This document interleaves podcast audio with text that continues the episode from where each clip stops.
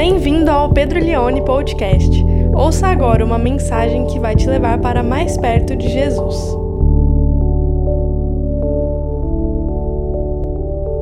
Nessa oportunidade, eu quero compartilhar com você uma palavra que está registrada na carta do apóstolo Paulo aos Filipenses, no capítulo 1. Vamos ler alguns versículos a partir do versículo 8. Diz assim: Aliás, se você puder pegar a sua Bíblia aí na sua casa e acompanhar a pregação com a Bíblia na mão seria muito legal. Nós vamos caminhar entre alguns poucos versículos. Geralmente na igreja a gente já não tinha mais o costume de falar abra sua Bíblia, né? Porque o texto aparece na tela. Eu sei que o texto aparece também aqui na televisão, mas seria muito bom se você pudesse aí na tua casa pegar a sua Bíblia e acompanhar. Filipenses 1, verso 8 diz: Pois Deus é testemunha da saudade que tenho de todos vocês no profundo afeto de Cristo Jesus. E também faço essa oração, que o amor de vocês aumente mais e mais em conhecimento e toda a percepção, para que vocês aprovem as coisas excelentes e sejam sinceros e inculpáveis para o dia de Cristo, cheios do fruto de justiça que vem por meio de Jesus Cristo para a glória e louvor de Deus. E o último versículo, verso 12: Quero ainda, irmãos, que saibam que as coisas que me aconteceram têm até contribuído para o progresso do Evangelho. Nessa ocasião, eu quero falar com você sobre o seguinte tema: a igreja que dá saudade. A igreja que dá saudade. E essa palavra brasileira, saudade, que eu gosto muito, se encontra aqui no versículo 8 do, da carta do apóstolo Paulo, no primeiro capítulo, a carta aos Filipenses, e daí vem o nosso título. Vamos fazer uma oração para que a gente possa refletir nisso aqui. Senhor, nos dê, Pai, a tua palavra, que o Senhor possa tocar os nossos corações. Pai, que nós possamos, mesmo nesse culto online, estar com o nosso entendimento, prestando atenção, Pai, naquilo que o Senhor deseja falar conosco, em nome de Jesus. Amém. Uma brasileira que é pesquisadora, mas que mora na Itália, fez um artigo mostrando para nós as três fases da quarentena. É sabido que as coisas que ocorrem no Brasil aconteceram primeiro na Europa e ela, quando escreveu esse artigo, já tinha vivenciado algumas fases dessa quarentena que no Brasil ainda não havia acontecido. São três fases. A primeira fase da quarentena, segundo a pesquisa dela, foi a fase da festa.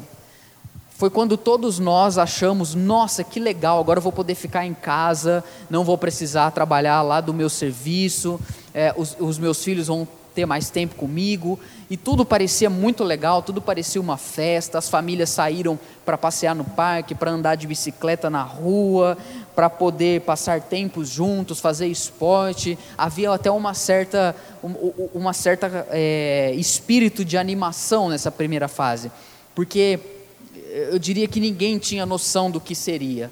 Mas uma segunda fase da quarentena foi a fase do tédio foi quando as pessoas começaram a perceber que não era tão legal ficar só em casa, que não era tão legal não ver as pessoas, não ir à igreja, não poder ir ao shopping, as pessoas começaram a ficar entediadas, e foi nessa segunda fase que muitas ações criativas começaram a nascer. Foi aonde as ideias das lives dos artistas, fiz, fazendo shows no YouTube, foi aonde canais de televisão que era somente por assinatura paga, começaram a liberar, os canais começaram a deixar os seus filmes gratuitos para todas as pessoas. Foi nessa fase é, que muitas instituições, muitas universidades que tinham conteúdo que era pago, abriram o seu conteúdo para cursos gratuitos pela internet, porque o tédio era muito grande. Mas existe uma terceira e última fase, que para mim é a que nós estamos vivendo agora, que é o que ela chamou da fase do silêncio.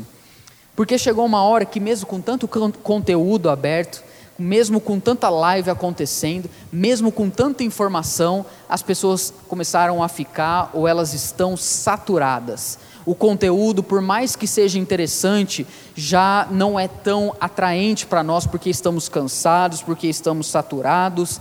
Eu percebo que esse silêncio, ele é uma ele diz muito por assim dizer, porque é um silêncio de solidão, é um silêncio de preocupação, é um silêncio de tristeza, é um silêncio dolorido.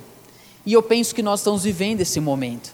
Eu lembro que quando começou isso em março, ah, os grupos de WhatsApp, todo mundo mandando muita mensagem, os grupos da igreja, todo mundo conversando, falando: olha, isso não vai nos atingir, isso a, a igreja não está fechada, nós estamos juntos e tal. Mas se passaram três meses e eu já vejo agora claramente que as pessoas estão mais quietas, elas já não estão conversando mais, elas já não estão interagindo mais.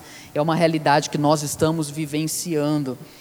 E muitos de nós estamos com saudade da igreja, estamos com saudade, nós nos reunimos, mas não é porque nós estamos distantes uns dos outros que nós devemos ficar aquém uns dos outros. Eu vejo, por exemplo, aqui o apóstolo Paulo falando com a igreja de Filipos. Paulo estava numa situação um pouco semelhante com a nossa. Ele estava preso na cidade de Roma e ele tinha um carinho muito grande pela igreja de Filipos. A gente vê isso por essa carta que ele escreve.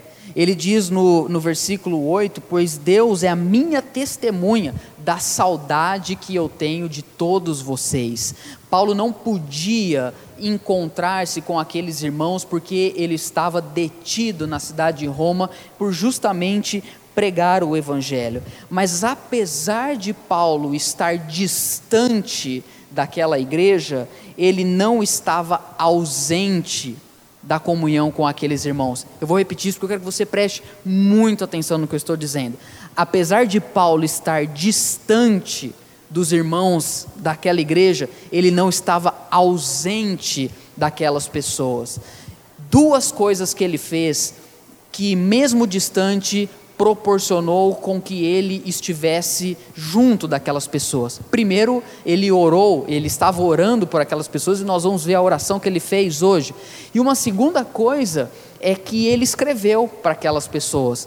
A única possibilidade que ele tinha de se comunicar com aquelas pessoas naquela época era através de cartas e ele o fez porque apesar de distante ele não estava ausente. E ele é levado a dizer: Eu tenho saudade de todos vocês. Eu tenho saudade no profundo afeto de Cristo Jesus, é o versículo de número 8. Ah, eu me pergunto, que tipo de igreja nós devemos ter saudade? Que tipo de igreja nós estamos com saudade? Porque se a igreja que nós temos saudade é aquela igreja aonde eu vou no culto de domingo como se fosse um evento, eu assisto uma apresentação de música, eu ouço uma palestra e eu vou embora, essa igreja você não precisa ter saudade. Se a igreja que nós ah, devemos ter saudade fosse, por exemplo, como uma igreja aonde eu vou, eu não tenho o menor vínculo com nenhum tipo de pessoa, eu até levo a minha família ali, mas eu vou embora e durante a semana eu não me comunico com ninguém, essa igreja você também não precisa ter saudade. Você não precisa ter saudade uma igreja aonde você leva toda a sua família, como você leva toda a sua família num restaurante, num shopping ou numa viagem no litoral. Essa igreja você não precisa ter saudade. Aliás, essa igreja, eu espero que ela não volte nunca mais. Eu espero que essa igreja onde as pessoas não se importam umas com as outras, ela tenha ficado no último culto que a gente fez no mês de março, para que quando nós voltarmos seja uma outra igreja. Qual igreja nós devemos ter saudade? Qual igreja nós realmente devemos sentir falta? A igreja pela qual Paulo ora a partir do versículo 9. E eu quero olhar para essa oração aqui e ver junto com você o, o que Paulo realmente desejava que aquela igreja vivesse, e eu, do fundo do meu coração, é o desejo que eu quero que a igreja vida venha a ter como sua grande característica.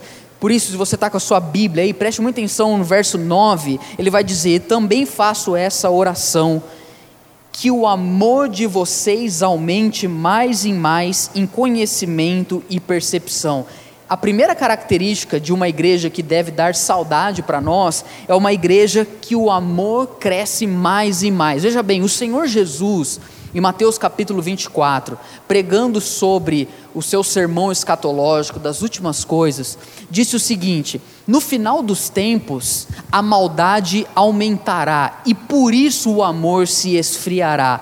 Nós sabemos que quanto mais perto a volta de Jesus estiver, mais frio será o amor das pessoas para umas com as outras. É uma característica da volta de Jesus, o momento que as pessoas simplesmente deixam de se importar umas com as outras. Mas se no mundo a realidade é que o amor vai cada vez mais diminuir, na igreja a realidade é completamente o contrário. Por isso que Paulo diz: Eu também faço essa oração, que o amor de vocês aumente mais e mais. Quando você olha para Apocalipse, Jesus fala para a igreja de Éfeso: Uma coisa eu tenho contra você, você abandonou o seu primeiro amor. Você já não ama mais como você amava antes. Mas se por um lado a igreja de Éfeso tinha diminuído no seu amor, a igreja de Tiatira tinha aumentado no seu amor, porque Jesus disse para ele, para aquela igreja: as suas obras já são maiores e melhores do que as suas primeiras obras.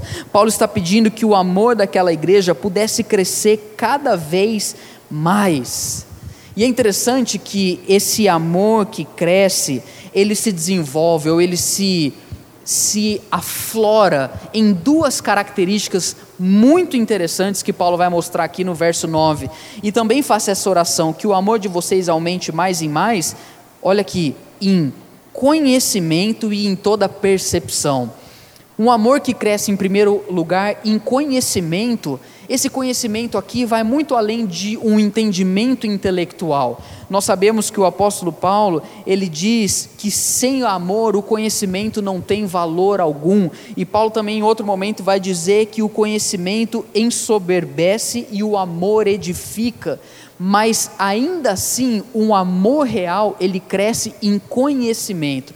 A palavra que Paulo usa aqui no original para esse conhecimento não é num conhecimento que eu simplesmente sento e estudo e aprendo. Eu poderia só dizer isso para você: olha, o seu amor, a igreja que você tem que ter saudade é daquela igreja que tem um conhecimento, mas é um conhecimento além de intelectual, é um conhecimento espiritual. É por isso que Paulo, se você pegar a carta dele aos Colossenses, a carta dele aos Filipenses e aos Efésios, você vai ver que ele faz uma oração incomum em todas essas igrejas. Ele pede: Senhor, abra os olhos espirituais dessas pessoas para que elas possam ter o conhecimento de Deus. Esse conhecimento que Paulo está dizendo que aflora com o amor que cresce cada vez mais, é nada mais do que ver as pessoas ter um entendimento espiritual das coisas, é um conhecimento que é o mesmo conhecimento que nós herdamos de Deus. Em outras palavras, ter esse conhecimento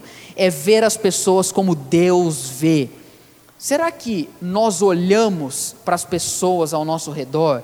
Será que nós olhamos para as, os irmãos da igreja como Deus olha, como Deus vê? Eu tenho certeza que se nós desejarmos ver as pessoas como Deus vê, naturalmente as nossas atitudes elas vão mudar, elas vão sofrer profundas transformações. Uma segunda característica que Paulo diz que esse amor cresce e aumente em conhecimento, mas também em toda percepção. Isso aqui é muito legal. Quando eu estou com o amor de Deus crescendo cada vez mais em mim, a maneira de eu perceber as coisas ao meu redor muda. Eu não sei se você já prestou atenção, mas o mundo mudou. É, eu não sei se você está entendendo o que está acontecendo. Muitas pessoas estão pensando assim: não, mas quando tudo voltar ao normal, quando eu puder ir à igreja, aí eu realmente vou voltar a me envolver, eu vou voltar a me engajar. Não, peraí, você não está entendendo. Você não está tendo a percepção. Não vai voltar a ser igual era antes nos próximos meses. Eu não sei se você está entendendo, mas mesmo, nós, primeiro, nós não temos nenhuma data para saber quando nós vamos voltar a nos reunir presencialmente. Se você estiver esperando que a igreja volte para que você volte a ser igreja, você não está tendo percepção do mundo que nós estamos vivendo. Se nós voltarmos nos próximos meses, e se voltarmos, a, as crianças não poderão frequentar a igreja, as pessoas com mais de 60 anos não poderão frequentar a igreja, nós teremos 30% das pessoas no auditório, nós não vamos poder ficar conversando no fim do culto como ficávamos, não poderemos, poderemos frequentar a casa um dos outros como frequentávamos. Você não está entendendo. As coisas mudaram, é preciso que esse amor de Deus nos dê sensibilidade, percepção de entender o que está acontecendo. Você já ouviu aquele ditado que diz: o amor é cego? Quando uma pessoa ama algo, a gente tem a tendência de dizer que ela fica cega. Por quê? Porque ela ama tanto aquilo. Sabe quando você entra num novo projeto na empresa, quando você está lendo um livro novo, ou você descobre um pregador no YouTube, você só vê aquilo, você não vê mais nada. Ou você começa um quantos jovens começam a namorar uma pessoa, eles esquecem de tudo, por quê? Eles dizem né, que o amor é cego. Quando nós amamos um ídolo, quando nós nos devotamos a um ídolo, nós realmente ficamos cegos e nós não enxergamos nada além daquele ídolo, porque amar ou ser devotado por um ídolo faz de nós pessoas que só vão viver para aquilo. Mas quando nós amamos a Deus, nós não nos tornamos cegos para as pessoas, nem para a situação ao nosso redor, porque Paulo está dizendo que esse amor aumenta o conhecimento e a percepção o amor, quando eu deposito em Deus, Deus me faz ver tudo o que está acontecendo ao meu redor. Enquanto o ídolo, enquanto o ídolo exige tudo para ele, quando eu amo a Deus, Ele exige tudo de mim para olhar para as pessoas, para ver as pessoas. Esses dias, conversando com um, um jovem muito amigo da nossa igreja, ele me perguntou: ele falou, Pedro, como que eu posso me engajar numa igre na igreja atualmente, porque eu não sei o que, que eu posso fazer. E conversando com aquela pessoa, eu, é, nós entendemos que a melhor forma hoje de você se engajar, ou talvez uma das formas, é primeiro você orar pela igreja, é você se lembrar das pessoas da igreja. É isso que Paulo está dizendo, ele está orando por essa igreja. Mas uma outra forma de você se engajar na igreja hoje é você minimamente perceber as pessoas ao seu redor, ainda que você não esteja perto delas. Mas o amor de Deus nos faz ver todas as pessoas e nos faz enxergar elas. Nós podemos tomar um caminho de simplesmente deixarmos as pessoas de lado da igreja, pararmos de vivermos em comunidade e ficarmos muito chateados porque não tem como a gente se aproximar das pessoas, ou nós podemos, em primeiro lugar, começar a ter a percepção das ferramentas que Deus nos dá para sermos igreja no momento que nós estamos vivendo. A oração de Paulo continua, no verso 10 ele diz o seguinte: a oração é uma frase inteira, e a gente vai picando ela para ficar mais fácil de entender. Ele diz então no verso 10: Para que vocês aprovem as coisas excelentes e sejam sinceros e inculpáveis para o dia de Cristo. Eu quero lembrar você, a igreja que nós devemos ter saudade é uma igreja onde as pessoas têm sensibilidade umas para com as outras, aonde elas percebem umas com as outras. Nós estamos vivendo um tempo aonde é muito fácil a gente se esquecer completamente da igreja. É muito fácil a gente se esquecer completamente das pessoas e trabalharmos, fazermos as nossas atividades e de vez em quando nos lembrarmos que tem algo para a gente assistir no domingo à noite. Mas o amor não deixa isso acontecer. E o verso 10 diz que, uma vez que a gente tem essa percepção, nós vamos aprovar as coisas excelentes. Essa expressão que Paulo usa, aprovar as coisas excelentes, ele está dizendo colocar a prova, é testar, é ver se isso é verdadeiro. A palavra que ele diz aqui, na aprovar, é uma palavra usada no contexto comercial para saber se o dinheiro era real. No mundo onde nós vivemos hoje, no mundo de fake news, é tão difícil de saber se algo é verdadeiro. Algo chega no nosso WhatsApp, a sua tia manda uma notícia para você, tantas coisas acontecendo, aí você olha, aí você pensa, mas será que isso é verdade ou será que isso é mentira? Tem coisa que a gente só vai ter o diagnóstico se nós provarmos. É igual alguém faz um bolo, mostra para você, olha esse bolo de chocolate. Olha que coisa maravilhosa. Olha, acabei de fazer esse bolo, peguei essa receita e eu garanto para você esse bolo, esse bolo é delicioso. Bom, a pessoa pode falar isso para você, mas você só vai conseguir ter a real convicção se você provar, se você experimentar. Senão fica só aquilo a pessoa dizendo. É igual eu aqui ficar falando para você, gente, tem coisas excelentes para nós vivermos como igreja. Mas se você não provar isso, você não vai entender. E Paulo está dizendo para que vocês provem, aprovem as coisas excelentes, para que vocês experimentem esse amor de Deus entre as pessoas. E essa expressão que ele usa, as coisas excelentes, são coisas que só o amor entre os irmãos pode proporcionar. Eu tive duas experiências excelentes, que eu chamaria aqui de coisas excelentes no decorrer dessa semana. A primeira experiência é ouvir a voz de muitos membros da nossa igreja, aonde eu liguei essa semana para várias pessoas como foi bom ouvir a voz deles. Como foi bom conversar e perguntar como você está, como estão as coisas. De alguns eu ouvi, olha, está indo tudo bem. De outros eu ouvi, olha, não está sendo fácil, mas Deus tem sido fiel. Com alguns eu dei risada, com outros eu me entristeci, entristeci juntos, com outros é, eu compartilhei testemunhos, com outros eu orei junto pedindo a intervenção de Deus. Mas no fim do dia, eu pude dizer: isso são coisas excelentes. Ouvir, estar juntos, deixar esse amor de Deus, esse amor de Jesus transbordar pra, pela nossa vida, porque nós precisamos disso. O culto online ele chega para você no domingo, ele supre uma pequena parte da vida cristã, que é a pregação da palavra, mas o culto online não pode de maneira alguma suprir uma grande demanda que é do amor de Cristo fluindo no meio dos nossos relacionamentos. Essas coisas excelentes que só quem dá um passo e sai da sua zona de conforto, pega um telefone e liga para alguém, pega o, o, o WhatsApp e manda uma mensagem para alguém, só essas pessoas que dão esse passo, elas vão provar. E uma outra experiência que eu tive, eu entrei no meu Twitter essa semana e uma moça que eu não conheço, e ela também não me conhece, me marcou e postou uma frase falando assim: Olha, exatamente um ano atrás, eu vi esse tweet do Pedro e eu estava muito triste e eu estava apta a desistir da minha vida ministerial, mas eu vi isso que ele escreveu e eu me alegrei. E eu tirei uma foto da tela e carreguei esse tweet comigo por uns dias, e eu não desisti, e meses depois se passaram, e Deus mostrou o que Ele queria fazer e transformar na minha vida, e hoje eu vivo uma situação muito diferente. Pois é, um ano atrás, aquela moça foi abençoada por Deus por causa de algo que eu falei, mas nesse ano, nessa semana, no dia que ela postou aquilo, eu não estava bem, eu estava chateado. Por causa da minha pequenez de ver uma igreja em pandemia e ver muitas pessoas desistindo do relacionamento entre uns e outros, e ver que pessoas estão aos poucos vivendo para si mesmas. E nós estamos tentando mostrar que não é isso que é igreja, que é possível nós sermos uma igreja em pandemia. E eu estava muito chateado. Mas quando eu vi aquilo, aquela moça postou algo como do tipo: não pare, continue. Eu senti Deus me abençoar e Deus falou comigo: Pedro, não desista. E naquele momento eu me senti preenchido.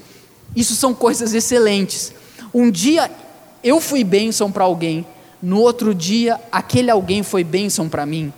Os relacionamentos da igreja são assim. Essas coisas excelentes é um dia você é poderosamente usado por Deus para abençoar alguém, e outro dia alguém é poderosamente usado por Deus para abençoar você, mas não tem como nós vivermos, provarmos essas coisas excelentes se nós não dermos esse passo e realmente usufruirmos disso através de atitudes. Por isso, Paulo continua dizendo: para que vocês aprovem coisas excelentes. E aí ele vai usar aqui duas palavras muito importantes. E assim vocês sejam sinceros e inculpáveis no dia de Cristo.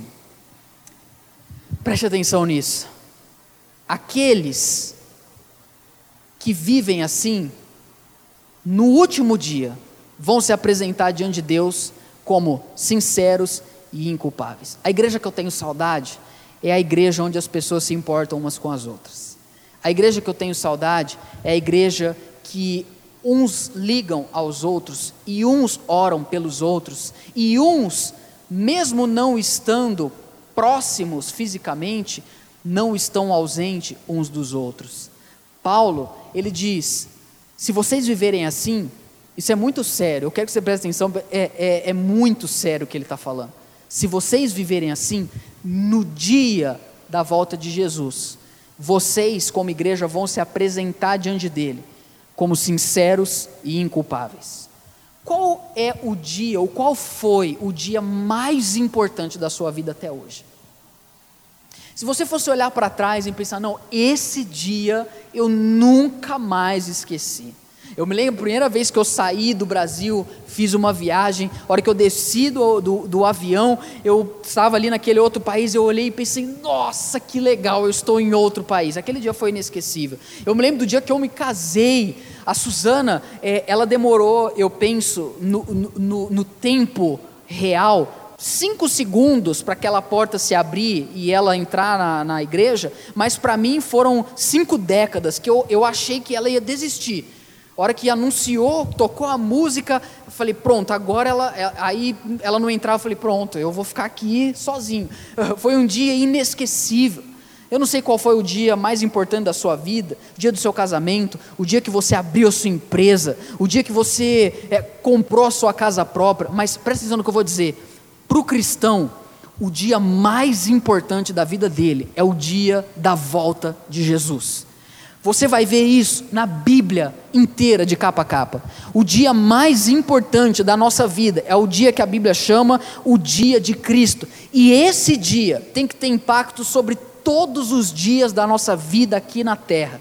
Os nossos dias devem ser vividos à luz desse dia, porque esse dia que a Bíblia chama do dia, do grande e temível dia do Senhor, é o dia onde todas as máscaras vão cair é o dia onde as nossas obras vão ser provadas pelo fogo, é o dia aonde tudo vai ser exposto à luz.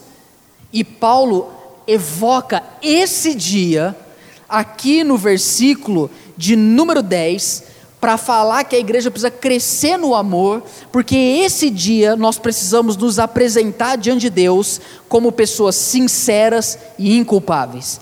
A palavra que ele usa aqui, sincera, é muito interessante. Me permita explicar ela para você. A igreja que eu tenho saudade é uma igreja sincera. A palavra sincera que ele usa vem dentro de um contexto aonde naquela época muitos oleiros faziam vasos com barro. Mas no meio da produção desses vasos, alguns vasos eram furados e estragados. Mas para não jogar fora, eles pegavam cera e passavam cobrindo aquele furo e vendiam para as pessoas como se aquele vaso fosse um vaso bom. Mas existia uma forma de você saber se o vaso tinha sido coberto com cera ou se ele de fato era bom. Você colocava ele de frente para o sol, e quando a luz do sol batia, era possível ver se havia falha ou não no vaso. Essa palavra que Paulo usa aqui para sincero, ela tem esse exato significado, aquilo que é provado pelo sol. Se as nossas obras, como corpo de Cristo, são verdadeiras, ninguém sabe hoje, mas quando o sol da justiça vier e brilhar sobre nós, nós poderemos ver se as obras foram ou não feitas pelo amor de Deus. Agora, a palavra sincera foi traduzida para o português do latim e a palavra tem a origem no grego, e a palavra é sincera. É por isso que nós falamos, ó, eu vou ser sincero com você. Quer dizer, eu não vou usar nenhuma máscara, eu vou falar a verdade. Paulo está dizendo: amem uns aos outros de verdade, porque quando a luz de Cristo bater, vocês sejam mostrados como pessoas que amavam verdadeiramente uns aos outros, vocês eram sinceros e inculpáveis. Uma igreja que vive assim, é a igreja que eu estou com saudade. É a igreja que eu imagino que vai se fortalecer nesse momento, aonde as pessoas sinceramente percebem umas às outras, notam umas às outras, se importam umas com as outras. E a última parte aqui da nossa mensagem é o verso de número 11. Ele diz: cheios do fruto de justiça que vem por meio de Jesus Cristo para a glória e louvor de Deus. Paulo está dizendo: uma vez que vocês amam uns aos outros, vocês são sinceros uns com os outros, vocês cuidam uns dos outros, isso resulta que vocês sejam cheios do fruto de justiça. Tem uma árvore na porta da casa da minha avó, uma árvore que dá acerola. É muito legal porque às vezes quando eu vou visitar a minha avó, eu sempre vou naquela árvore para pegar ali, porque eu gosto muito de acerola. Mas já teve vezes de eu chegar naquela árvore e não ter nenhuma acerola. Quando a Bíblia fala que nós temos que ser cheios do fruto de justiça, eu penso numa árvore. Uma árvore cheia de frutos é uma árvore útil. Uma árvore cheia de frutos é uma árvore bonita. Uma árvore cheia de frutos é uma árvore que promove alimento, que promove vida, que nutre as pessoas. O objetivo de Deus é que o amor dele em nós venha gerar fruto na vida das pessoas. Ah, por um outro lado, eu penso que uma árvore que não frutifica, ela não tem razão de existir, ela não tem como promover é, alimento para outras pessoas. Por isso que Paulo está dizendo aqui que nós podemos ser frutos da justiça de Deus. Eu me lembro de Adão e Eva houve um mandamento para eles: vocês podem comer de todos os frutos aqui desse jardim, mas da árvore do conhecimento do bem e do mal, vocês não poderão tomar o fruto. O que, que eles fizeram? Eles foram lá e pegaram o fruto da única árvore que eles não poderiam fazer isso. Eles desobedeceram a Deus e por causa dessa atitude, eles romperam o relacionamento deles com Deus. Mas Jesus veio. Jesus morreu por nós. Ele restaurou o nosso relacionamento com Deus através da morte e da ressurreição dele. E através da morte de Jesus, o fruto que foi tomado daquela árvore já não pode mais nos separar de Deus. E mais do que isso, agora nós nos tornamos os próprios frutos da justiça de Deus. E se tem uma coisa que eu vejo numa árvore, é que o fruto que ela produz não é para ela mesma. A árvore não dá fruto para ela. A árvore dá fruto para as pessoas. Por que, que eu preciso ser cheio do amor de Deus? Porque isso vai fazer com que as pessoas da minha casa sejam abençoadas. Vai fazer com que as pessoas da minha igreja sejam abençoadas. Vai fazer com que a minha cidade seja abençoada mas o fruto só existe por causa da árvore.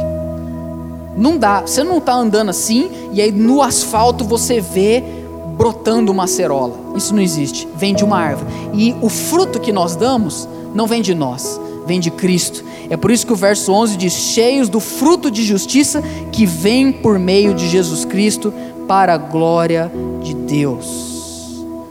Se nós estamos em Cristo, verdadeiramente, nós precisamos frutificar na vida uns dos outros, amando uns aos outros.